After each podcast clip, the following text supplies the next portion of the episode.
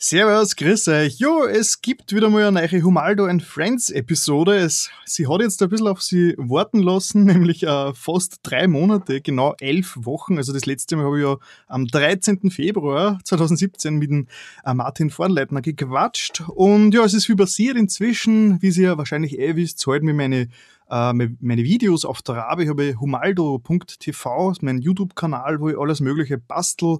Und dann ist auch diese Switch rausgekommen, diese neue Konsole von Nintendo mit diesem Zelda, das auch so zwei, drei Stunden Aufmerksamkeit braucht, so äh, am Tag. Na cool. Auf jeden Fall mein heutiger Gast, ich habe wieder einen Gast, das ist ja mein Humaldo and Friends, das ist ja mein Interviewformat, mein ähm, Off-Topic-Interviewformat und der heutige Gast ist der, der Florian Scherz. Servus. Hallo allerseits. Servus, grüß dich. Ja, ähm, viele kennen von euch den Florian vielleicht schon, äh, zumindest wenn sie aus meiner, äh, aus der Nerd- und Game, äh, Gaming-Ecke kommt, äh, kommt und so diese ganze äh, Console.at und, und Console Media Vergangenheit äh, miterlebt habt, aber ich würde sagen, der Florian stellt jetzt einfach mal kurz selbst vor. So, jetzt ist es bei dir. na dann übernehme ich mal den Kanal hier. Äh, ja, also ich bin der Florian. Ich komme aus dem schönen Niederösterreich, aus Wiener Neustadt, genau gesagt. Und äh, war, Christian hat es ja schon richtig gesagt, ich war lange Zeit bei, bei Console.at, beziehungsweise Gamers.at, Console Plus, Gamers Plus, was es da alles an Marken gab. Äh, da war ich von 2007 bis zum bitteren Ende. Ja, 2013 ähm, war das, oder? Ja, Ende 2013. 2013 war ein ganz mieses Jahr. Es war ja, fast Unglücksjahr, ne? Ja. ja. dann, dann war ich noch kurz äh, auf der anderen Seite der Gaming-Branche, war bei noch so ein bisschen einem Unglücksprojekt, nämlich Cliffhanger Productions. Mhm. Äh, ja, das waren die mit Shadowrun Online bzw. Shadowrun Chronicles, wer sich daran erinnert. Die haben dann auch irgendwann zugesperrt und mittlerweile bin ich eigentlich hauptsächlich mit meiner Musik unterwegs. Oh, sehr cool, sehr cool. Ja, na dann würde ich sagen, dann, ähm, du hast ja schon einiges erlebt. Äh, was ich natürlich als Insider auch weiß, ist, du hast äh, ein Studium vor kurzem abgeschlossen, nur dazu. Oder? Ja, und in die ganz andere Richtung, lustigerweise. ja, was? Ja, ja ich habe ich hab Informatik studiert. Äh, ein bisschen vielleicht aus einer, Blöd, also einer Blödheit heraus. Ich habe einfach nicht weit genug nachgedacht, glaube ich. Äh, ich habe mir immer gedacht, ich möchte einmal Spiele entwickeln. Mhm. Und wie mache ich das? Naja, äh, am besten, ich lerne Programmieren dafür. Daher kam Informatik. Dass ich in Wahrheit eigentlich eher ein Game Designer bin, steht auf einem ganz anderen Blatt. Ja, okay, okay. Das heißt, ähm, wann hast du damals, also das ist ja, du hast ja schon früher mal studiert und hast jetzt den Abschluss quasi gemacht letztes Jahr. Genau, ich habe gute 18 Jahre gebraucht für einen Bachelor. ja, das ist doch ein guter Schnitt. ja, ja, ich glaube, ich glaub, sie sind froh, dass sie mich los sind. Vor 18 Jahren, das heißt, da hat es auch noch wirklich keine richtige Games-Ausbildung und so geben oder, oder Szene, wo du da irgendwie denkst, so, da informiere ich mich jetzt und äh, okay, mache ich die richtige Ausbildung. Oder wie war denn das damals? Ja, es, es war genauso. Also, ich meine, ich habe mich auch ehrlich gesagt nicht wirklich so mit, damit beschäftigt. Aber ich habe mir dann gedacht, hm, wo finde ich das am ersten? Und ich war damals einfach ein bisschen dieser, in dieser Illusion, ein guter Designer ist auch ein guter Programmierer. Ich komme da halt aus der ganz alten Schiene, so ein, ein Richard Garriott hat sich Ultima auch selber programmiert. Mhm. Na, ist ja nicht, ist ja nicht ganz falsch. ja, aber mittlerweile ist es vielleicht auch nicht mehr ganz das, was man macht. Und ich habe es dann selber gemerkt, ich habe dann selber irgendwann angefangen, Spielekonzepte zu entwickeln und habe mir gedacht, die würde ich gern umsetzen. Äh, das hat meistens im Desaster geendet, weil ich habe festgestellt, als Programmierer bin ich zu schlecht und als Designer habe ich seitenweise äh, Cutscenes zum Teil abgeliefert ja. und habe mir gedacht, so, was mache ich damit? Ich habe noch immer Spielkonzepte rumliegen. Ah, geil. ja, ähm, ja, mir ist es damals ähnlich gegangen. Das ist auch schon, das ist auch schon, das war schon in den 90ern. So, wollte auch eigentlich Videospiele machen, aber ich habe keine Ahnung, ähm, wie man das macht. Und das Einzige, was bei unserem Land draußen irgendwie in die Richtung Computer gegangen ist, war, äh, war die HTL in St. Pölten. Und da habe ich kurz überlegt, ob ich die HTL in St. Pölten mache und bin froh, dass ich es da nicht gemacht habe, weil es hat überhaupt nichts mit dem zu tun gehabt, wo ich eigentlich hin wollte. Das war bei mir auch ein bisschen dann diese Informatik-Sinn-Krise, warum es auch so lange gedauert hat. Weil ich habe dann irgendwann gesehen, so, mit dem, was ich machen will, das, das finde ich in Österreich nicht. Ich würde aber gerne in Österreich bleiben. Mhm. Und ich, da sehe ich mich einfach schon nur noch Datenbanken programmieren. Ja. Und das wollte ich halt auch wieder nicht. Und viel Geld verdienen dabei. Ja, hört ja keiner aus. ja, ja, stimmt. Also, genau ich will ja, weißt du, man, man will zwar irgendwie leben können, aber auf der anderen Seite, man will ja auch irgendwie stolz sein auf seine ja, Arbeit. Ich, ich, ich, Mach, eine, mach eine Scherze. Ja, und das heißt, du hast dann damals äh, quasi so wahrscheinlich nach der Matur oder so dann äh, Informatik gemacht. Genau, das war 99, habe ich damit angefangen, dass mhm. ich Informatik studiert habe. Ja, das heißt, du hast dann ähm, das Studium abgeschlossen und. Ja, jetzt endlich. Ah, jetzt endlich, genau. Äh, und damals nicht? Was ist da, ist was dazwischen gekommen damals oder war das so eine zweiteilige Geschichte? Äh, ich würde sagen, es waren mehrere Sachen. Es war einerseits eben ein bisschen diese Sinnkrise, dass ich für mich gesagt habe, ich weiß nicht, ob ich das überhaupt machen will. Und wenn man in einem Studium ist und sagt, ich weiß nicht, was ich machen will, dann ist das ein schlechter ja. Zeitpunkt dafür. Und jo. das andere war, mir ist dann irgendwann Konsole dazwischen gekommen. Ah, ich ja, bin dann genau. schon ein bisschen früher eingestiegen, habe dann so nebenbei ein bisschen was gemacht, so News geschrieben und so weiter. Und habe mir gedacht, das macht mir viel mehr Spaß. Vielleicht wird da ja mehr draus. Mhm. Genau, das ist ja schon die perfekte Überleitung, wie dann, weil ich wollte dir fragen, wie das Ganze mit, mit, mit Console Media und mit, mit Gamers und so, wie, wie das entstanden ist, weil du warst ja einer der wenigen äh, hauptberuflichen äh, Videospieljournalisten Österreichs, kann man eigentlich sagen. Viel hat es ja da nicht gegeben kann man schon so sagen. Das Problem ist halt, äh, das heißt trotzdem nicht, dass man reich wird damit. nein, nein, aber gut, natürlich. wird das schon. Also, ich glaube, es gibt in Österreich mittlerweile nur eine Handvoll an Leuten, die damit wirklich leben können. Äh, aber du kannst schon sagen, so Florian Scherz, Maite, Videospieljournalist, kannst du auf ein T-Shirt drucken. ja. ja, könnte ich.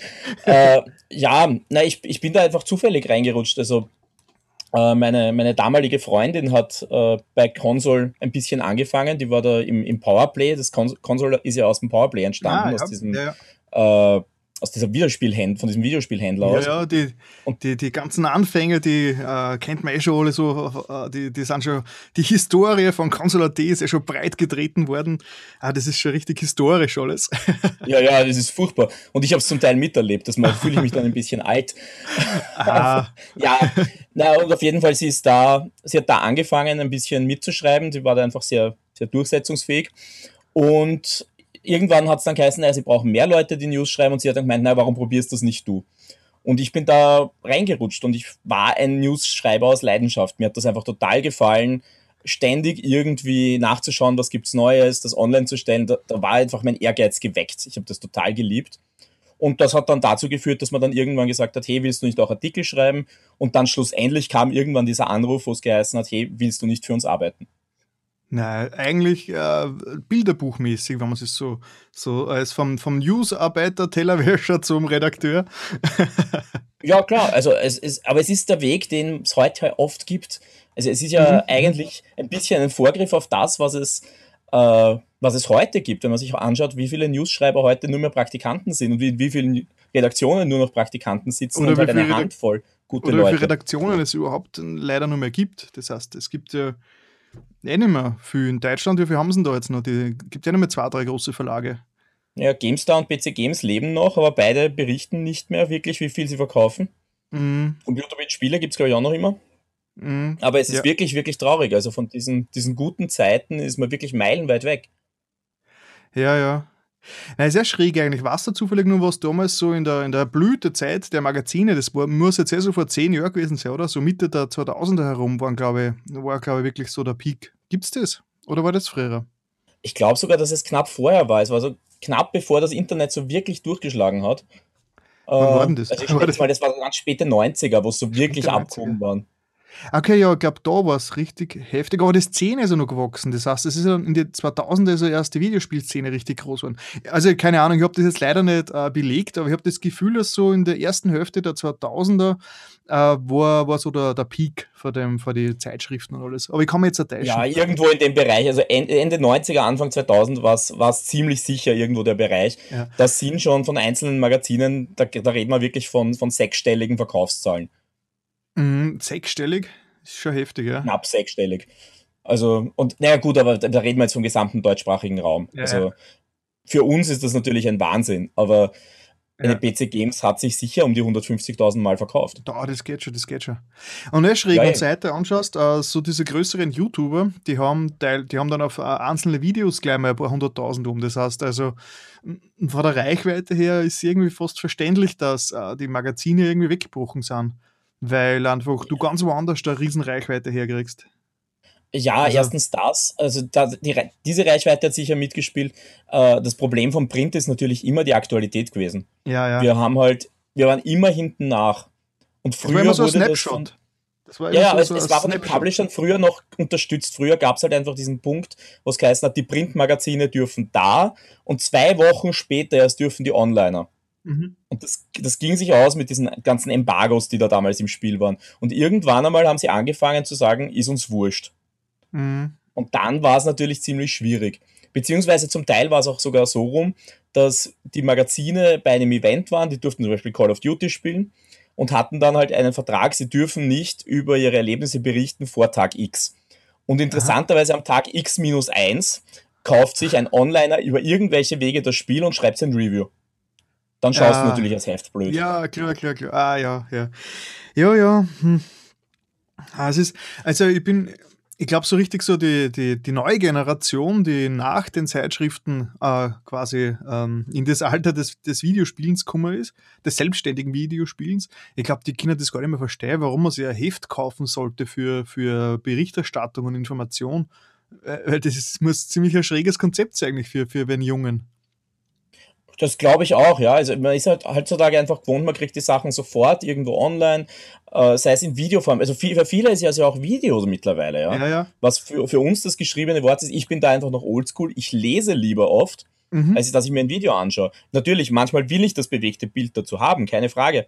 Aber es gibt auch viele Sachen, wo ich mir denke, das ja. lese ich lieber, aber ich habe auch ein anderes Lesetempo. Ich lese sehr schnell.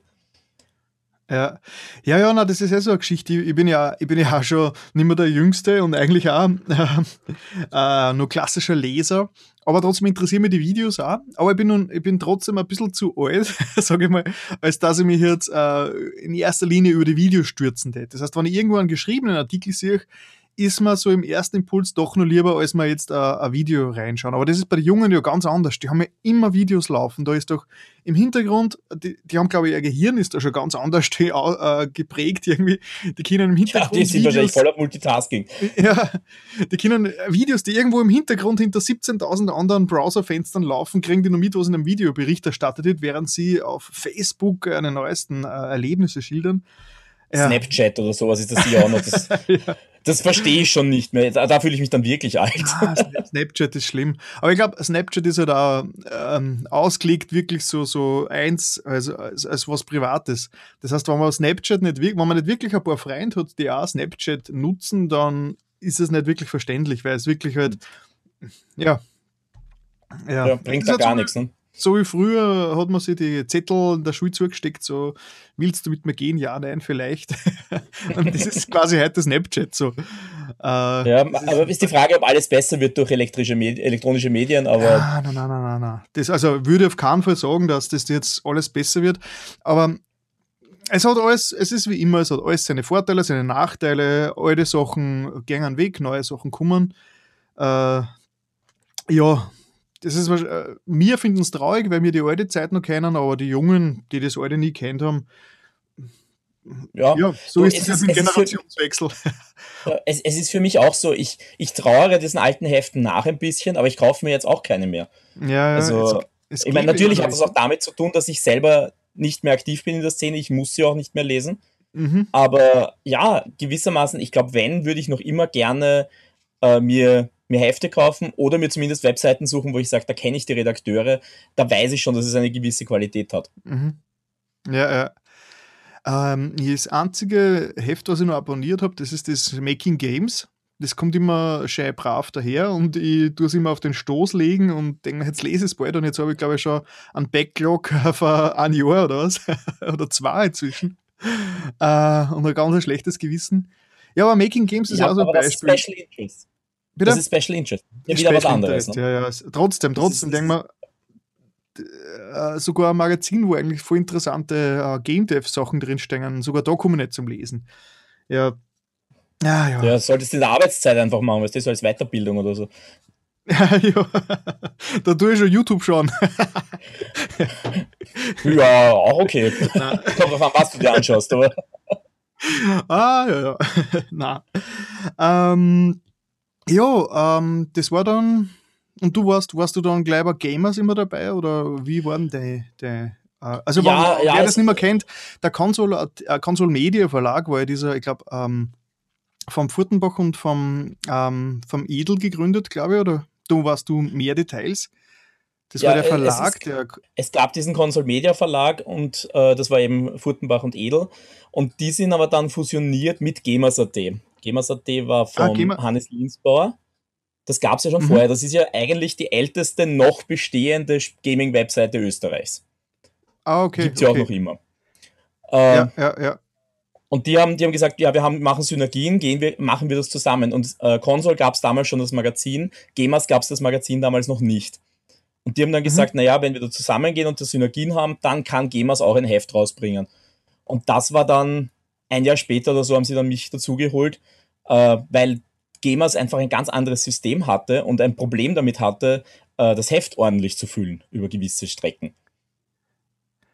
Ah, vom Content Weil, her haben sie nicht genug Themen gehabt oder? oder? Äh, das, das, Problem war, Console waren immer fixe Redakteure. Da waren, also ah, oder relativ fixe. Da gab es halt eine, eine Handvoll Leute, die waren wirklich ziemlich gut eingebunden und waren eigentlich immer irgendwie beschäftigt. Und Gemas war vor allem zu Beginn ein Riesenstamm an freiwilligen Leuten. Mhm. Bis ah, ja. jetzt zwei, drei Leute, die wirklich fix dort, dort gearbeitet haben. Und das hat es dann ein bisschen schwierig gemacht, äh, weil man natürlich irgendwen gebraucht hat, der diese freiwilligen Leute auch getreten hat. Und das war dann zuerst auch ja, wirklich meine ja, ja. Aufgabe, war freie Leute treten. Wo ist der Artikel? Aha. Du hast gesagt, da ist er. Mhm. Und natürlich, da kommt dann die ganze Qualitätskontrolle dazu, weil mit externen hast du natürlich andere Arbeitsweisen. Ja, und, und generell dieser, also man, Gamers war vorher, war das auch kommerziell oder war das rein freiwillig vorher? Es oder war, am vorher, Anfang. War vorher auch schon Nein, es war, es war eigentlich ein, ein, ein Fanprojekt, ein Freiwilligenprojekt. Mhm. Natürlich haben sie ein bisschen Geld reingekriegt über Werbung, ganz klar.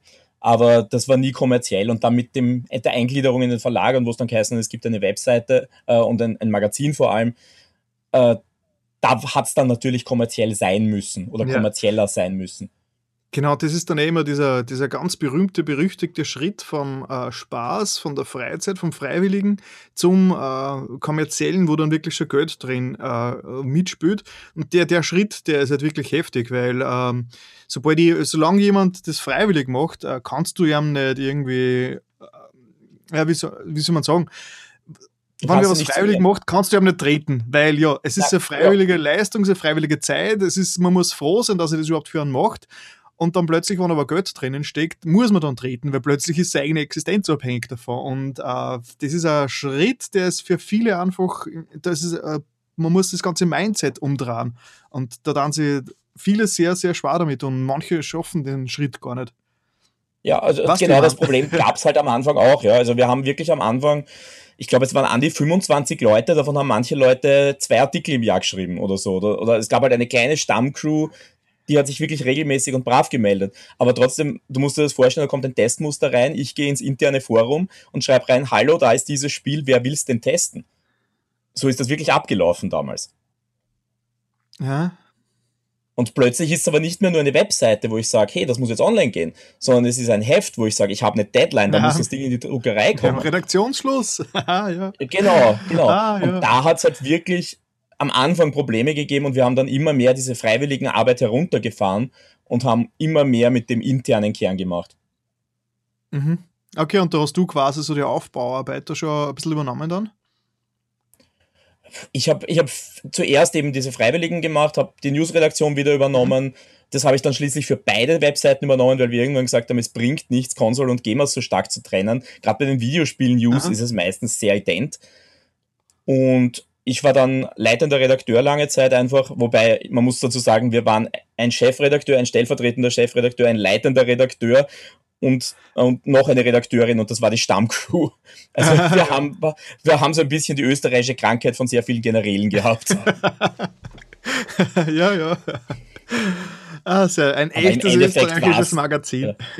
Im Endeffekt war es einfach sehr, sehr viel Kooperation. Und wir haben zwar gerade am Anfang ein bisschen so gesagt, wie Konsole ist was anderes und Gamers ist was anderes, aber wir haben so viel hin und her geschupft und haben gesagt, so, Moment, das ist ein Spiel, das interessiert wen von drüben, dann sollen die das machen.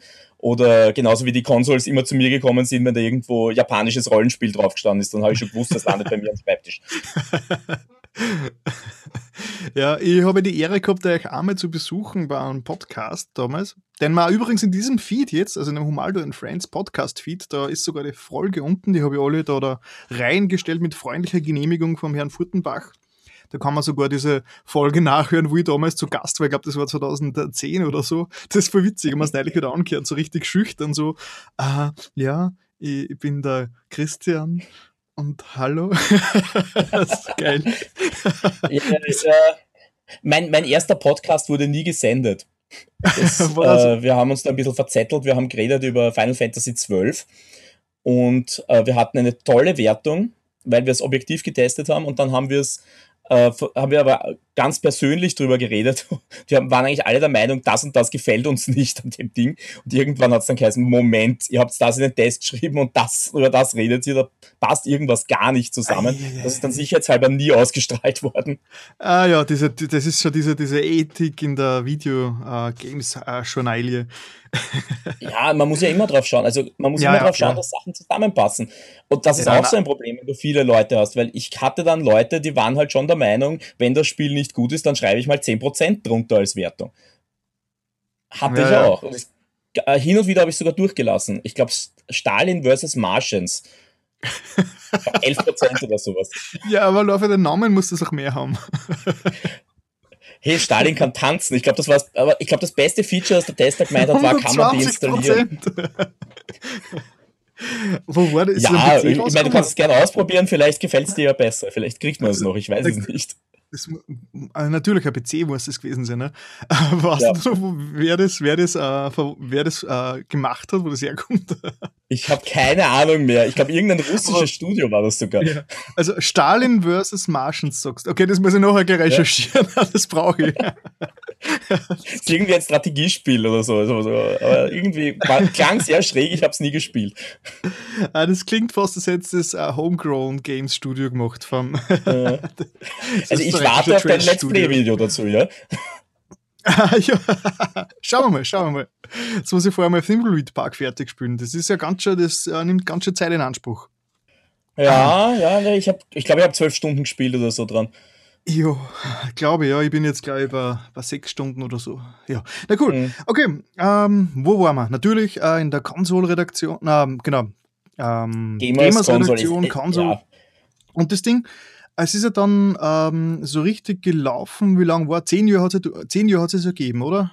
Ich kann mich erinnern, die zehn Jahre Jubiläumsausgabe äh, gab es noch, ja. Und dann war es eh ja bald vorbei, glaube ich. Ja, es war dann ziemlich bald vorbei. Also ich weiß noch, Gamers haben wir gerade noch die, die 50. Ausgabe gekratzt, weiß ich noch. Konsole war wesentlich weiter. Mhm. Ja. ja, also so in dem Bereich, ja. Ja, und dann leider 2013 ist der österreichische Printmarkt von der Videogames äh, äh, gestorben.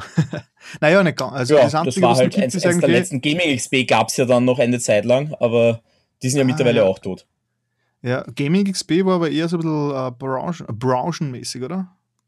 Oder? Aber das ist möglich. Also sie haben sich schon den Anstrich gegeben von, von auch von Gaming-Magazin gab es auch, aber sie waren schon auch Branchenmagazin. Die sind da ja, in alle Richtungen geschwommen.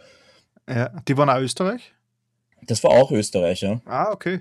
Das Einzige, was halt dann nur offiziell gibt, ist dann eigentlich eh Red Bull. Aber die machen das halt Lifestyle-mäßig so als, als Rubrik. Ja, genau, die machen da ein bisschen einen anderen Ansatz, ja.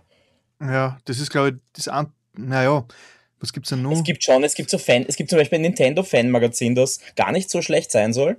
Mhm. Äh, da, mit, das, ist das, das mit den Mini-Auflagen, wo er es ja, genau. printmäßig macht, wo das auch Typ macht? Ich glaube, es sind einer und ein paar Leute dazu, wenn ich mich nicht täusche. Also so ah. das Klassische. Ich meine, ich kenne die jetzt auch nicht so gut, ich weiß nur, dass sie nicht so schlecht sein sollen. Ja, also das, äh, die, die printen das auch. Ja. Ah, cool. Ja, ja, aber wahrscheinlich so mit äh, On Demand oder was, nicht in die Zeitschriften, äh, in die, in die Trafiken. Oder Na, das schaffen ist der richtig nicht. Vertrieb? Ja, denke. Ja, cool, na, muss ich mir immer anschauen, muss man immer anschauen. Wer, wer sowas nur stemmt heutzutage, gehört eigentlich äh, ja, gelobt. ja, oder er ist ähm, einfach wahnsinnig genug, das freiwillig zu machen. Ich glaube, das ist schon Wahnsinn, viele. Wahnsinnige müssen eh gelobt werden. ja, eh, wir, wir, sind alle wahnsinnig, oder? ja, das meine ich. ja, cool. Äh, genau, und ähm, dann war es 2013 eben vorbei und wie ist dann, wie ist dann bei dir dann weitergegangen? Wir ja, haben es ja schon, am Anfang äh, schon kurz angeteasert. Ja, ich war dann bei Cliffhanger. Mhm. Äh, Cliffhanger, das, das für die Leute, die es nicht kennen, das äh, kannst du mir kurz vorstellen? Ja, äh, Cliffhanger Productions, das sind die Leute hinter Jack the Lions Online äh, mhm. oder auch eben, da, da kennt man es vielleicht am ersten, die waren auf Kickstarter mit Shadowrun Online und haben das dann später auch veröffentlicht, dann hieß es dann plötzlich Shadowrun Chronicles. War genau. ein österreichisches Entwicklerstudio, gar nicht so klein, es waren so beim Peak waren es 40 Leute. Ja, und mittlerweile mhm. gibt es sie fast nicht mehr. Ich war einmal zu, zu einem äh, Studiobesuch dort und ich kann mich noch erinnern, es war im Sommer und äh, es hat 700 Grad drinnen gehabt. Das sind ja, so ungefähr. Es war, es war, ein großes Dachgeschoss quasi. Ja. Äh, ein riesiger offener Raum. Wir hatten irrsinnig Probleme damit, wenn irgendwer angefangen hat, irgendwelche Designbesprechungen zu machen, hat der ganze Saal mitgehört. Ah, ja. Und noch viel auffälliger, wenn einer angefangen hat zum Krankwerden, ist es binnen zwei Wochen waren alle krank. Ah, das ist ja, richtig wie eine Welle. Ja, das ist zwar Großraumbüro, Nachteil von Großraumbüros, ja. Wenn es keine ja. Separés gibt, ist es ziemlich, ist es ziemlich schlimm. Aber jo. du konntest natürlich schnell aufstehen und zu wem hingehen und sagen, hey, ich ja, brauche das. Das war schon ja, sehr ja, also kommunik kommunikationsmäßig ist es äh, schon sehr cool, aber man muss da, es sind die Separés sind wichtig, wo man hin wirklich verschwinden kann, wenn jetzt wirklich wer äh, ges ähm, äh, Gespräche oder tiefergehendes. Wenn es wirklich nur einen einzigen Raum gibt ohne Schalldämmung, dazwischen ist es schon nicht so. Also das gab es wirklich gar nicht. Das war wirklich teilweise ein Problem. Aha. Ja, kann man vorstellen, ich kenne ja. das ja auch. Ja, ich kann mir ähm, denken. Ja, genau. Und was war jetzt so deine Position dort? Also ich bin eigentlich gekommen für QA. Habe mhm. mir gedacht, gut, ich schaue mir das mal an und nehme nehm so dieses klassische Klischee, ich fange mal QA an und schaue, wo es mich hinbringt. Ah, ja, da kann ich ein Lied äh, davon singen, ja. ich habe dann gleich angemerkt, ja, eigentlich würde mich Game Design interessieren. Gelandet bin ja, ich dann ja. plötzlich auf der Position Ganz vom Product. Manager. also, wie, wie die Abzweigung funktioniert hat, weiß ich bis heute nicht. Ja, also ich muss das aus meiner eigenen Sicht sagen, also QA und Project Management, das passt schon ganz gut zusammen. Also das ist schon, das kann man schon vorstellen, dass das, also ich kann mir diesen Wechsel ganz gut vorstellen. Ja, ja, wobei man sagen muss, Cliffhanger Product Manager war ein bisschen was anderes als äh, der klassische Product Manager, weil wir waren wirklich Mädchen für alles. Ich habe äh, Community-Arbeit gemacht, ich war für den Support zuständig, äh, ich war Scrum Master für das Projekt die meiste Zeit. Mhm. Also das war ziemlich, ziemlich schräg. Ich war für ja, ja. sämtliche Kickstarter-Sachen zuständig zum Beispiel. Also seitdem kenne ich Kickstarter ziemlich gut von Ihnen. ja. Und natürlich das ganze Pressezeug. Das war wahrscheinlich der Hauptgrund, wo Sie gesagt haben, den nehmen wir, weil der hat eine Ahnung von Presse. Ja, ja, na cool. Aber es hat leider nicht so lange dauert, dieser Ausflug in die Spieleentwicklung, weil ich glaube 2000, wann, wann, wann sind es? Ähm, äh, ja, gefehlt, hätte ich schon gleich gesagt, aber es ist ein bisschen hart. Also, wann, wann hat sie diese traurige Nachricht eingestellt? Im, im, 2015. Ja, im Frühling 2015 war es dann vorbei. Äh, war, ja, waren ein paar blöde Sachen, die zusammengekommen sind einfach. Äh, der ja. Launch von Shadowrun ja, ist, einfach an einem Bug ziemlich zugrunde gegangen und dann. Ja, ja. Es war ja, es ist, generell ein Pro Projekt, das zu groß geworden ist. Ja, das Ah, das kenne ich gut. ja, äh, es ist sowieso so schlimm heutzutage. So, es ist so Hit or Miss alles. Man, man setzt, äh, wie sagt man, man setzt alle Eier in einen Korb, oder? Gibt es so, aber ja, ja. Nein, nein, das uh, gibt schon. Also, ich meine, du okay. übersetzt aus dem Englischen. Ne? Ich glaube, ich glaub, es gibt es auf Englisch. Ich kenne die Phrase nur auf Englisch. Aber okay. ja. Ja, und wenn dann irgendwas schief geht und uh, vor allem heutzutage ist es wirklich so, die Anfangsphase vom Projekt ist so wichtig, wenn da in den ersten Tage oder sogar Stunden, wenn wenn da irgendwas nicht nach Plan abläuft, kann das wirklich für das ganze Projekt tödlich sein. Das ist echt, echt schlimm schon heutzutage. Ähm, ja, du hast, du hast ich glaube, genau das ist eigentlich halt passiert. Ja. Vor mir war ja, es selbst in alle Richtungen also als ja, ein selbstfinanziertes Projekt, das wirklich über Kickstarter Geld sammelt und keinen externen Publisher oder nur eingeschränkt auf externe ähm, ähm, Gelder kriegt, das ist natürlich super, super hart. Ja. ja. und du musst auch den Flow einfach auf, auf Kickstarter und Early Access und diese ganzen Geschichten einfach anpassen. Das ist auch so eine Philosophie-Sache. Weil du musst halt bereit sein, mit Feedback plötzlich zu arbeiten, das von außen kommt. Und da, ja. das, das ist so eine Sache, das hat ein bisschen gedauert, bis das in der Philosophie drin war. Dass, ich habe ja die Daten gesammelt und habe sie weitergegeben und gesagt, das stört die Leute. Und teilweise hat man das Gefühl ja. gehabt, da kommt diese, diese Zusammenfassung und sie wandert bei den Designern irgendwo in den Stapel rein. Das hat ein bisschen gedauert, ja, aber dann irgendwann wurde es dann auch angenommen.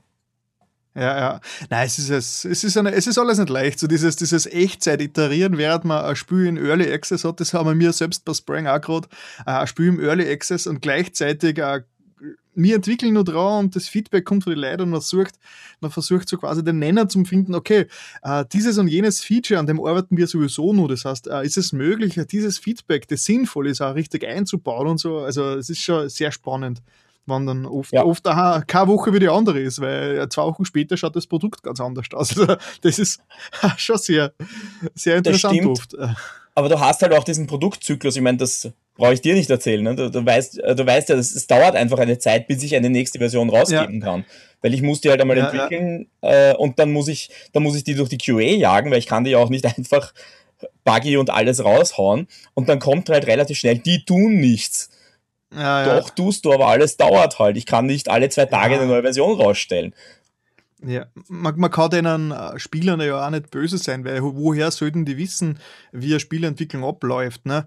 Das heißt, ähm, ja sie sind halt gewohnt vor diese großen, äh, mächtigen, reichen Firmen, die halt wirklich äh, das, die Manpower dahinter haben, dass sie, ich sage jetzt einmal, äh, einen Patch nach dem anderen rausschießen, keine Ahnung, wie viel Leid und wie viel Budget da dahinter stecken. Und natürlich erwarten das die, die Spieler dann auch vor die kleinen Buden. Es ist halt dann, wie sollst du denen das erklären? Weil die haben ja keine Ahnung, was dahinter steckt. Ja, Erstens aber es ist halt das, halt, ja. Erstens das und zweitens, du hast halt schon dieses Gefühl jetzt mittlerweile von Entitlement wo die Leute halt sagen, ich bin ein User, ich darf mitreden. Und das war früher vielleicht anders bei den ganz Großen, da hast du irgendwie gegen eine Wand geredet. Aber mittlerweile, und natürlich, das ist auch der Sinn von Early Access, das ist auch ein bisschen der Sinn von Kickstarter, dass ich Feedback sammle. Äh, ja. Aber manche Leute sagen, glauben halt, hey, ich will das und genauso will ich's. Ja, ja. Wir haben da zum Beispiel allem das, das gehabt, Regeln-Nazis, weil gerade wir haben mit Shadowrun gearbeitet und das ah, ist halt ein Rollenspielsystem und da gibt es Leute, die wollen die Regeln eins zu eins drin haben. Und du denkst dir nur, das ah, macht ja, keinen ja. Spaß mehr. Ja, ja, ja, das sind so diese spaßigen Dinge dran. Ja, ja. Uh, okay, ja. Ah, Spieleentwicklung, ah, sehr ein interessantes Thema. Jo, ähm, und jo, jetzt habe ich ein bisschen den Faden verloren. Das heißt, ähm, genau, das ist ja dann beim Launch, sind ein paar Sachen schiefgegangen und dann hat sie eigentlich schon, schon bald ausgestellt, dass sie äh, es nicht rechnet und dass quasi Cliffhanger sie verkleinern muss. Ja, beziehungsweise ist die Entwicklungsabteilung ist eigentlich geschlossen worden, was der Großteil war. Sie haben es relativ geschickt gemacht. Es gab halt eine Publishing-Abteilung, die hat weitergelebt und die haben dann ein ganz, ganz kleines Kernteam behalten, das halt weitergemacht hat, aber der Großteil ist gegangen. Ja, ja. also äh, ich habe jetzt nicht nachgeschaut, aber läuft das Spiel jetzt noch? Ist nur live? Es läuft noch, es ist noch live. Äh, es gab sogar dann noch zwei Erweiterungen, glaube ich, oder sogar drei. Also es ist tatsächlich noch was passiert. Ich glaube, jetzt momentan kommt mhm. nichts raus. Äh, sie arbeiten an irgendeinem neuen Projekt. Keine Ahnung, ich habe jetzt mittlerweile auch nicht mehr wirklich Kontakt nach dorthin. Ja. Äh, also dementsprechend, es liegt halt momentan ein bisschen auf Eis. Aber sie haben es tatsächlich geschafft, äh, die Rewards auszuliefern. Zwar mit einem ah, Jahr Verspätung oder so, aber ein Großteil davon ja. ist rausgegangen. Wo, wo wir damals schon gesagt haben, wir glauben nicht, dass sich das ausgehen wird. Das, oder ist, das ist echt beachtenswert, ja. Ja, also diese, die Rewards, das sind, ist glaube ich auch was, das viele Kickstarter ähm, äh, back, äh, überhaupt äh, Leute einfach nicht, nicht ähm, richtig äh, äh, äh, im Vorfeld abschätzen können, was das eigentlich wirklich für ein Aufwand ist oder diese ganzen Rewards äh, wirklich dann ja, zu realisieren. Ja. Das ist schon das, ein riesiges Ding. Vor allem die, Physik, die sogenannten Physical Rewards, also alles, was ich verschicken muss, ja. ist natürlich ein immenser Aufwand. Und man darf nicht vergessen, also es klingt jetzt zwar immer nach, die waren so blöd, aber ich meine, wir waren genau am, am Anfang eigentlich dieser Kickstarter-Welle, vielleicht am Ende der ersten Kickstarter-Welle war das so in der Gegend. Äh, und das heißt, da gab es einfach noch nicht ganz diese Richtwerte. Wie funktioniert es? Und im Gegenteil, da war man eigentlich eher gewohnt, man sagt, hey, das Spiel kostet, weiß nicht, 150.000 Euro und die, die Leute sagen, ich gebe euch 500.000. Das war gerade halt in dieser blöden Zeit, wo man noch nicht wusste, wo es hingeht. Ja, ja. Ja, Heutzutage sind sie schon viel vorsichtiger. Also wenn ich mir heute Kickstarter-Sachen durch, durchlese oder andere Crowdfunding-Sachen, die Leute wissen mittlerweile schon, worauf sie schauen. Ja, ja.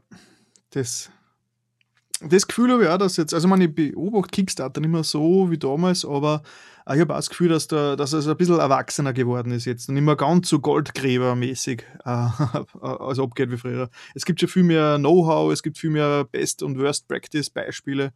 Ja. Und es gibt viel es gibt ja ganze. Firmen, die da das ab ja, ja, und es gibt da, ich glaube, es gibt, du kannst Firmen, die das abwickeln schon. Die kannst du quasi ja, ja. beauftragen, dass für die den ganzen äh, Kickstarter äh, Schmafu quasi äh, ähm, bewerkstelligen. Ja. ja äh, ich hatte noch ein Excel, ein Excel, eine Excel-Tabelle mit 8000 Zeilen. Das war das Dokument des Grauens. waren das alle Bäcker? Das waren alle Bäcker und die Tiers, in denen sie gebackt haben und sämtliche Sondervereinbarungen. Und ich bin, glaube ich, nur drei oh. Wochen bin ich in diesem Dokument gesteckt und habe eingetragen, wer kriegt eigentlich was damit wir irgendwie auf die Zahlen kommen. Oh, und eigentlich wollte man Spiele entwickeln. und dann macht man sowas. Genau. ich habe die letzte Version, glaube ich, in den letzten vier Wochen gar nicht gespielt. Hoppla. ja. Na, zum Glück war es nicht mehr QA. Oder war es nur Das stimmt, QA? ja. Nein, das, das haben sie zum Glück zu dem Zeitpunkt abgedreht. Also schon vorher. Das, äh, und da zu dem Zeitpunkt, wo es dann auch kritisch geworden ist, habe ich auch den Scrum Master dann endlich abgegeben weil das war schon ein bisschen seltsam, das alles ja, zu kombinieren. Das, ja, stimmt, kann man vorstellen. Ja, na cool. Und genau, und dann, nachdem diese Geschichte, dieses Abenteuer bei Cliffhanger vorbei war, hast du wieder dein äh, das Studium weitergeführt oder abgeschlossen? Naja, es war eigentlich war eine ganz andere Überlegung da. Ja. Äh, ja, okay, es, erzähl, es, es gab eine Überlegung an diesem Ding. Äh, es war eine, es gibt eine ganz, eine zweite ganz wichtige Leidenschaft für mich, abgesehen jetzt von den ganzen Videospielen, äh, das ist für mich Theater. Ich bin ein, ein riesen Theatermensch ja, ja. äh, und ich habe zu dem Zeitpunkt knapp zehn Jahre in einem eigenen Musical geschrieben. Und ich habe zu diesem mhm. Zeitpunkt gesagt, hm, wenn ich es schaffe, dass ich jetzt ein halbes Jahr oder ein Jahr in Ruhe dran arbeiten kann, dann wird das auch tatsächlich fertig. Und dann habe ich mir gedacht, so, und wie finanziere ich das jetzt? Und dann habe ich mir gedacht, hm, wenn ich jetzt sage, ich mache das Studium fertig, da gibt es Stipendien, da gibt es da eigene Stipendien, wenn du fast fertig bist und lang gearbeitet hast und jetzt sagst, du willst das fertig machen, ja, ja. dann geht sich das beides aus. Und genau das habe ich ja, dann gemacht. Also ich bin dann hergegangen, habe mir ein Studienabschlussstipendium geholt und habe mein Musical fertig geschrieben. Na cool, und beides erfolgreich. Ja, ja, es ist beides ganz gut gelaufen. Das Musical war vor, vor dem Studium fertig, aber es ist gut gelaufen. cool, cool. Ja, und, äh, und jetzt bist du eigentlich äh, wirklich schon hauptbeschäftigt mit dem, äh, mit Theater und äh, Komponieren. Ja, ja, also es, es war eigentlich schon vorher so, ich habe extrem viel Zeit in dieses Theater gesteckt. Äh, man muss dazu sagen, das, das ist eigentlich das Theater, das meine Eltern gegründet haben. Das heißt, ich bin da richtig damit mhm. aufgewachsen. Und äh, ich habe angefangen nur als Schauspieler, mittlerweile bin ich Regisseur, äh, ich komponiere, ich mache das Lichtdesign und viele, viele Sachen im Hintergrund. Die Webseite ist von mir, Layouts, äh, Pressetexte, zum Teil zumindest und so weiter. Das ist alles auf meinem Mist gewachsen und irgendwie war das schon ein bisschen schwierig. Wenn man sich jetzt vorstellt, man ist 40 Stunden arbeiten, muss dann noch ein bisschen pendeln und muss das alles irgendwo noch unterbringen und hat dann nicht mal ein Wochenende, weil man proben ist irgendwann ja. einmal ist das Ende erreicht. da, da geht's nicht mehr. Und ich war schon ja. an dem Punkt, wo ich gesagt habe, ich muss mir jetzt überlegen, was mache ich in Zukunft. Neben, neben der Redaktion ist es gegangen. Die Redaktion war so ein bisschen wellig. Ja? Da gab es halt immer die Schlussredaktion, da hat man gewusst, man ist zwölf Stunden in der Firma. Und dazwischen hat man dann aber dafür sagen können, na, ich mache jetzt nur vier und dann fahre ich heim und dann mache ich noch von zu Hause was. Das ging damals. Und das ging halt bei Cliffhanger dann nicht mehr. Und da habe ich dann gemerkt, so, ich muss mir jetzt wirklich überlegen, kann ich das weitermachen oder muss ich sagen, ich muss mir jetzt irgendwas opfern? Und ja, zum Glück geht es sich jetzt aus, dass ich sagen kann, ich mache jetzt Theater, ich verdiene genug damit. Es ist jetzt nicht ein Haus, aber es geht sich aus, dass ich mich super, darauf konzentrieren super, ja. kann. Sehr cool. Ja, das ist, äh, das finde ich extrem spannend, das ganze Theaterthema. Äh, mit dir interessieren, ähm, du sagst, das ist ein elterlicher Betrieb, mehr oder weniger, oder, und da bist du von klar auf reingewachsen. Könnte man gut so sagen, ja. Sehr cool. Und der, du bist ja, du bist ja Komponist. Äh, wie, wie ist diese Laufbahn entstanden? Also wie, wann hast du angefangen, Musik zu machen? Wie hast du, wie bist du zur Musik? Also klar, dass du wie du zur Musik gekommen bist. Aber das würde mich interessieren, wo diese, wo dieser Ursprung hergekommen ist und wie sich das entwickelt hat. Mm, ich bin da ein bisschen reingestolpert, sage ich ganz ehrlich.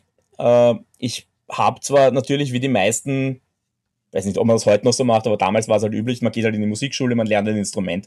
Ich habe Blockflöte kurz gelernt, dann habe ich Klavier gelernt. Äh, war dann im Endeffekt ein bisschen ein Desaster. Das lag an den Wie Lehrern. du da?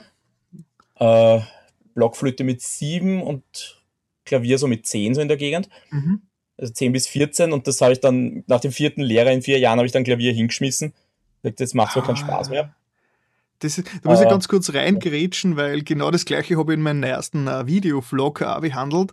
Weil ähm, ich wollte ja eigentlich auch immer schon, ich wollte immer Musiker werden, auch früher, wie schon klar war, weil ich habe immer schon Rockmusik gern gehört und natürlich eigene Gitarre spielen und so. Das Band haben, das war schon als kleines Kind quasi so mein Traum. Aber nur unsere Familie war dann recht unmusikalisch, muss ich sagen. Und dann habe ich gesagt, ja, ich hätte jetzt auch gern Mus äh, Gitarre üben und lernen. Dann habe ich eh mit elf oder so äh, Unterricht genommen und habe auch einen, hab einen Lehrer gehabt, der hat überhaupt noch nie, glaube ich, einen Rock-Song gehört. und da haben wir nur zwei Jahre lang nur uninteressante Sachen gemacht und der hat mir wirklich so aus die Lust vor dem Ganzen verdorben, dass ich ihn wieder aufgehört habe. Und, ähm, und das, das ist eine Geschichte, ich habe inzwischen schon so oft gehört, dass der falsche Lehrer und der schlechte Lehrer quasi so eine musikalische Karriere von, äh, schon bevor es noch startet, so richtig äh, zerstört ah, das finde ich immer sehr traurig, wenn sowas passiert. Ja, ja bei mir war es einfach zum Teil Pech. Ich hatte eine, eine Lehrerin, mit der ich mich sehr gut verstanden habe, die ist dann in Karenz gegangen. Dann habe ich eine zweite gekriegt, die war zwar recht gut, weil die mir wirklich Musiktheorie beigebracht hat, aber die war auch sehr streng. Mit der habe ich mir ein bisschen schwer dann. Dann habe ich wieder einen guten gekriegt für ein halbes Jahr. Dann war der wieder weg und dann habe ich eine letzte gekriegt und die hat zu mir gesagt, du lernst vier Jahre Klavier, du spielst wie einer im zweiten Jahr. Und Boah. da habe ich dann gesagt, so aus. Ah, perfekt, äh, perfekt, perfekt. Also, ah ja, die, die guten Lehrer sind das. ja, die, die wäre wahrscheinlich nicht so schlecht gewesen, aber sie hat ja recht gehabt. Das ist halt bei einem Lehrer immer so eine Phase, wo die du brauchst, um zu wissen, was braucht der Schüler und wie korrigiere ich das. Ey, aber, und dann landest du beim nächsten Lehrer, der fängt wieder an, korrigiert vielleicht was anderes und irgendwann funktioniert es nicht mehr. Aber wenn diese Aussage offensichtlich der Motivation zerstört hat, dann ist das jetzt äh, pädagogisch jetzt auch nicht unbedingt ein, äh, ein großer Erfolg gewesen für der Lehrerin. Das stimmt allerdings, ja. Aber ja, für mich war es halt der Punkt, dass ich gesagt habe, aus, ich, ich höre mit Klavier auf. Äh, habe dann noch ein paar Jahre Gesang gemacht. Mhm. Also das habe ich dann auch noch gescheit gelernt. Äh, wobei ich sagen muss, ich habe da zu dem Zeitpunkt schon im Theater gesungen. Also das war äh, wir, wir, hatten da auch einen sehr guten musikalischen Leiter, der auch ein bisschen drauf geschaut hat, aber einmal sinnvoll lernen schadet niemandem.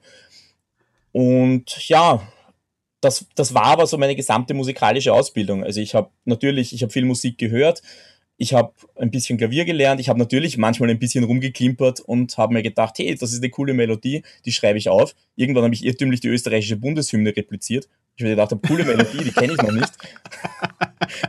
Und dann irgendwann okay. ist mir dann klar geworden, das ist die österreichische Bundeshymne. ja. Ja, Nur zum Glück äh, ist der früher nur klar, aber nicht, dass dann irgendwie nur äh, vom, vom Staat Österreicher Klage gekriegt hast. ich glaube, die sind nicht mehr im Copyright. Ah, okay.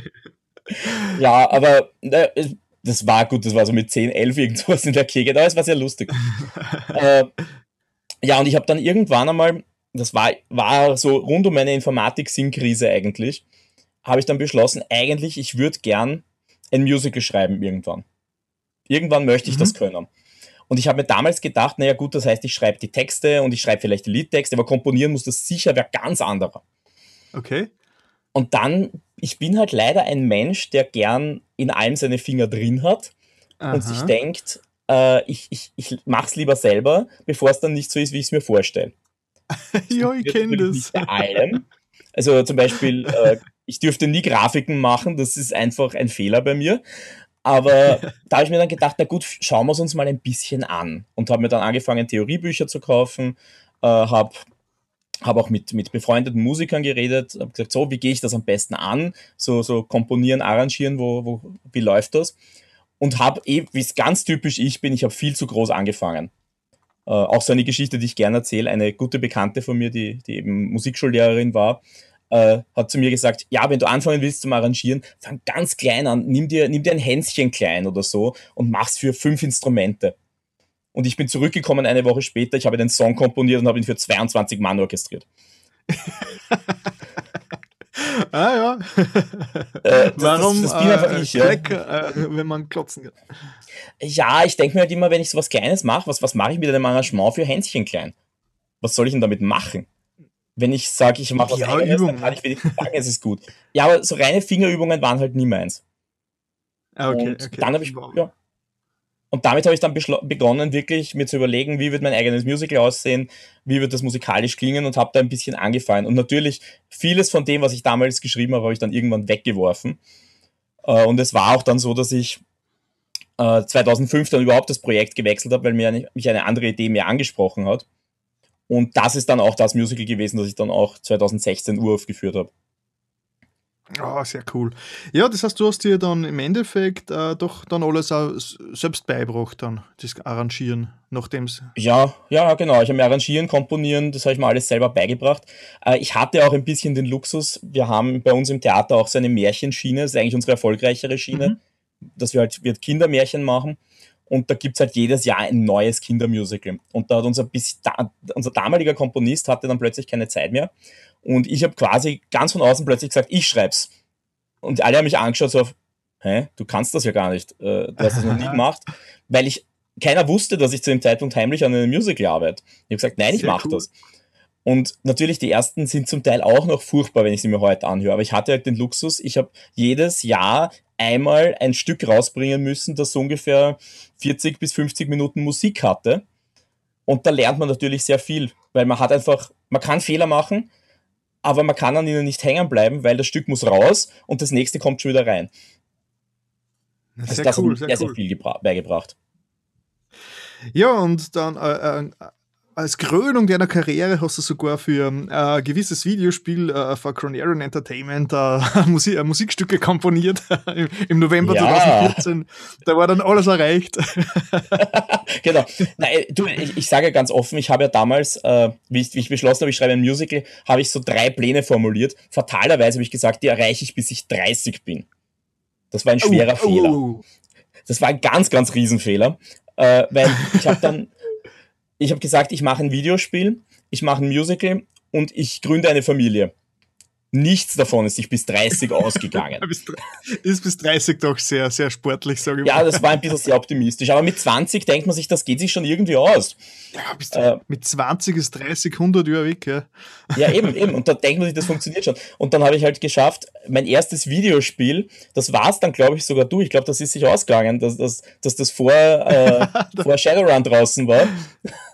Äh, das heißt, du warst quasi die, eine, eine von diesen drei Erfüllungen, warst dann du mit deinem Spiel. Oh, das freut mich natürlich sehr. Das habe ich so auch nicht gewusst. sehr cool. Ja, ähm, da kommen wir nachher noch ganz kurz drauf, aber jetzt ähm, nur mal kurz zurück zu dem ganzen Theaterdings. Du magst jetzt quasi, also ihr in eurem Theater, wie heißt denn das eigentlich? Genau, für Leute, die jetzt Theater im interessiert sind und vielleicht im Süden www.theaterimneukloster.at kann man sich anschauen. Ist in Wiener Neustadt. Theater Aber ist im ein kleines Theater. Theater im, im- Neukloster. Neukloster. AT. Genau. Okay. Äh, Wiener Neustadt. Das heißt, alle, die südlich äh, von Wien beheimatet sind, ist das ja eher Katzensprung. Und ich hab's, äh, wenn ich das richtig mitgekriegt habe, immer so zwei große Events jedes Jahr. Genau, wir haben eben dieses Gibt's- das schon stimmt das? erwähnte Märchen. Ja, genau. Also wir haben dieses eben das Märchen. Äh, und jetzt gerade, während wir sprechen, ich habe in drei Tagen eine Premiere mit einem Musical, das ich diesmal nicht selber geschrieben habe. Dafür spiele ich die Hauptrolle und habe Regie geführt. Das ist Big Fish. Ah, das ist diese, äh, der Tim Burton-Film. Genau, Quasi. genau. Basiert Oder auf dem Tim? Burton-Film. Ja, ist Tim Burton, John August, cool, Ewan McGregor cooler hat da mitgespielt. Also ich spiele die Ewan McGregor-Rolle. Sehr spannendes Stück. Sehr cool. Und da hast nicht du komponiert da. Nein, nein, das ist eingekauft. Also die, das geht sich auch gar nicht aus. Also ich glaube zwar nicht, dass ich für mein nächstes Musical elf Jahre brauche wieder, aber ein paar Jahre muss man mir schon lassen. Ah, okay. Und das heißt, äh, ihr, und ihr habt immer so zum, äh, im Frühling, beziehungsweise Frühsommer habt ihr ja immer äh, Veranstaltungen und im, vor Weihnachten dann immer, wenn ich das richtig äh, Genau, mir erinnern kann. genau. Das, das vor Weihnachten sind eben die Märchen. Das sind die, wo ich sage, da schreibe ich jedes Jahr ein neues.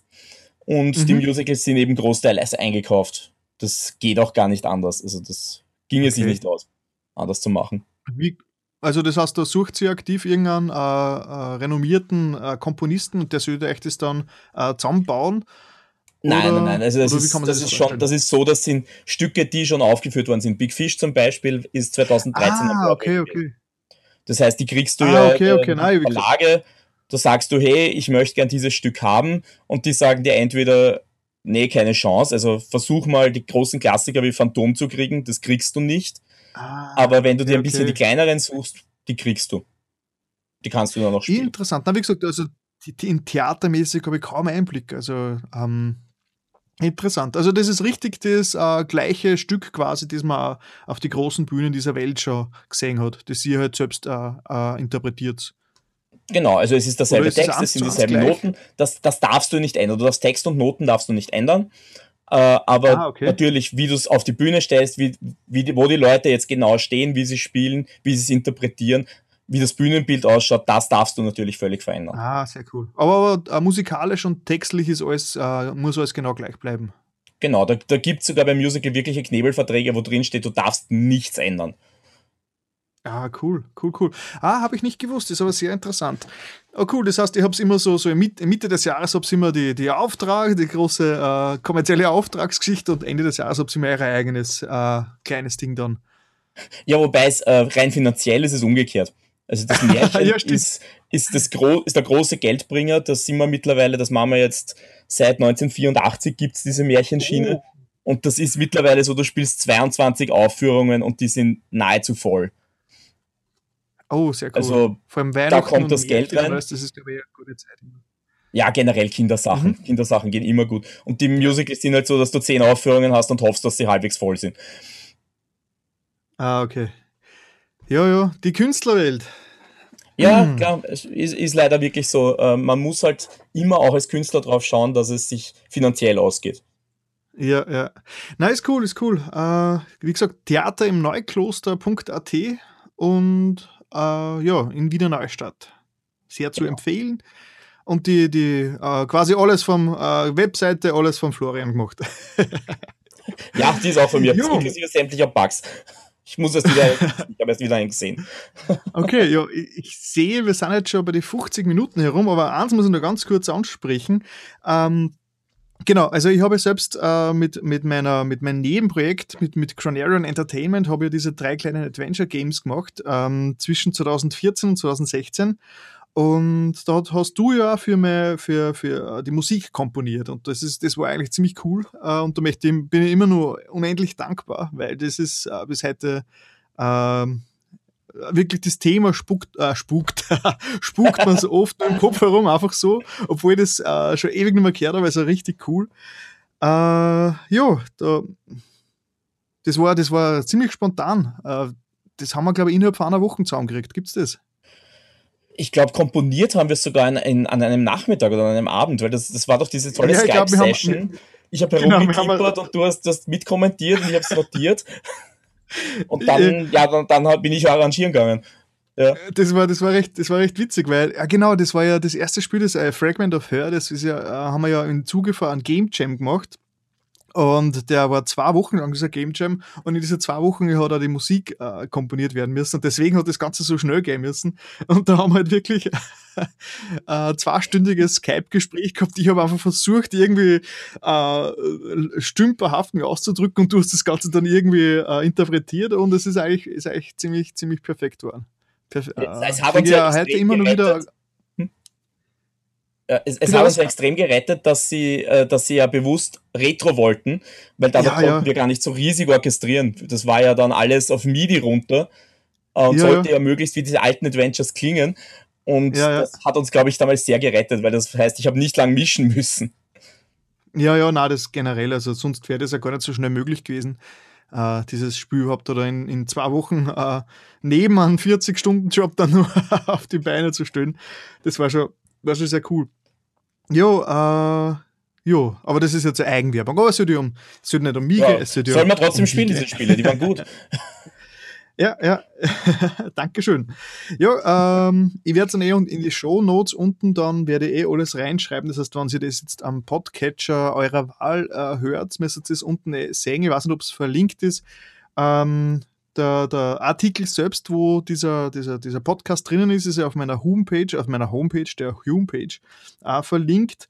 Aber ja, Äh, man kommt dahin unter äh, podcast.humaldo.tv oder podcast.hubenpage.at. Äh, da findet man dann alle Links und ja, ich glaube, da könnte man dann schon das Ganze gegen Ende führen. Äh, haben wir irgendwas vergessen? Willst du nur irgendwas äh, erwähnen? Ich glaube, wir, haben, wir, waren, sie waren ziemlich ausgiebig. Also ich, mir fällt jetzt ja. spontan nichts mehr ein. Immer nur unter, und sind immer noch Knapp. unter einer Stunde. Sehr cool.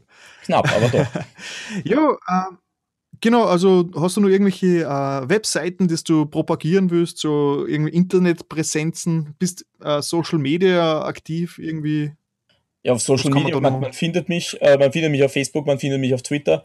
Auf Facebook findet man mich natürlich unter meinem Namen, auf Twitter findet man mich unter Jokus14.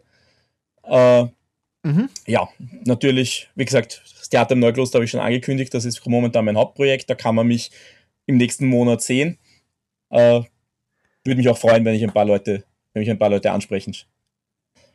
Ja, nein, ich habe es ja schon mindestens seit zwei Jahren geplant, dass ich mal bei einer Veranstaltung bei euch vorbeischaue, aber es ist, wir sind halt komplett am anderen äh, Ende der Welt, bis wir in Neustadt ja, sind. Ja, ich weiß. vor allem abends immer ein bisschen anstrengend, aber irgendwann schaffen wir es schon, das verspreche ich. Irgendwann, irgendwann schaffen wir es schon mal zu einer Vorstellung. Ja, ich bin gespannt. Mhm. Jo, äh, jetzt haben wir natürlich ein anderes Thema, haben wir ganz vergessen, nämlich die Adventure Games, wo wir ja beide recht große Fans sind, aber wir sollten sie ja doch immer Themen auch für, für spätere Gelegenheiten aufheben. ja, können jo. gern jederzeit ah, ja, genau, du eins, eins, eins. Genau, ja. genau. Eins muss ich noch nachschieben. Du bist ja immer noch äh, redaktionell äh, tätig, nämlich bei Shock 2. Das stimmt, ja. Allerdings bin ich da mittlerweile das heißt, so eine Art meine eigene Redaktion. du, du schreibst ja immer nur diese. Ja, es, es gibt zwei Sachen. Ne? Ich schreibe dort noch immer teilweise Artikel, äh, sind aber mhm. hauptsächlich Spiele, die mich einfach selber interessieren. Und das andere, was ich habe, ich habe eine Blogserie, die heißt Spiele, die ich vermisse. Da schreibe ich mhm. gerade momentan an Ausgabe 147. die hat damals schon angefangen, oder? War das nur in der Konsolzeit? Ja, ja, das war, glaube ich, 2012 habe ich damit angefangen. 2012 oder 2013. Das geht sich, sich gerade noch aus? Dass sie nur im Print aber, ja.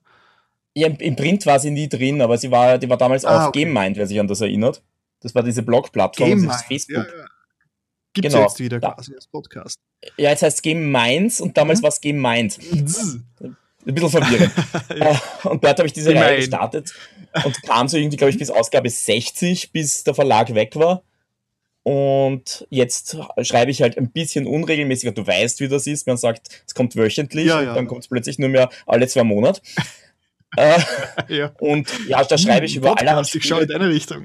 Ja, genau. Schreibe ich über allerhand Spiele, die mich persönlich, äh, mir persönlich sehr gut gefallen haben, die jetzt vielleicht gar nicht unbedingt äh, so im kollektiven Bewusstsein hängen geblieben sind. Natürlich, es gibt viele, ja. der aktuelle Artikel, der gerade online ist, ist zum Beispiel StarCraft, das hat jeder gespielt. Aber ich mhm. habe die Reihe zum Beispiel angefangen mit einem kleinen Spiel namens Buzz Aldrin's Race into Space. Sehr cool. Fast so cool wie uh, Stalin and the Martians oder Stalin versus, versus Versus. okay, cool. Hätten wir das auch unterbracht. Und äh, ja, wer also deine Artikel lesen würde, schaut auf Shock 2 vorbei. Äh, Shock2.info, glaube ich, oder? Mac oder Mac, ich weiß jetzt gar nicht. Mac.shop2.at, glaube ich, geht auch mittlerweile. Es gibt auch tatsächlich einen eigenen Bereich. Es gab so einen eigenen Banner mit Spielen, die ich vermisse. Den sieht man ganz gut. Da sieht man nur meine Artikel. Sehr cool, sehr cool. Na cool. Das heißt, äh, wir haben jetzt äh, knapp, wir sind glaube ich kurz vor der Stunde äh, mit dem Anfangsgeplänkel. Ja, klingt Und, richtig. Ja, dann äh, bedanke mich sehr, für, dass du vorbeigeschaut hast oder dass ich bei dir vorbeigeschaut habe, weil ähm, ja, dass ich wieder eine neue Sendung gemacht habe. So, äh, bin ich da sehr dankbar, dass ich meinen Podcast äh, wieder reaktiviert habe. Ja, danke ja, für die Einladung. Ähm, ja, bitte gerne.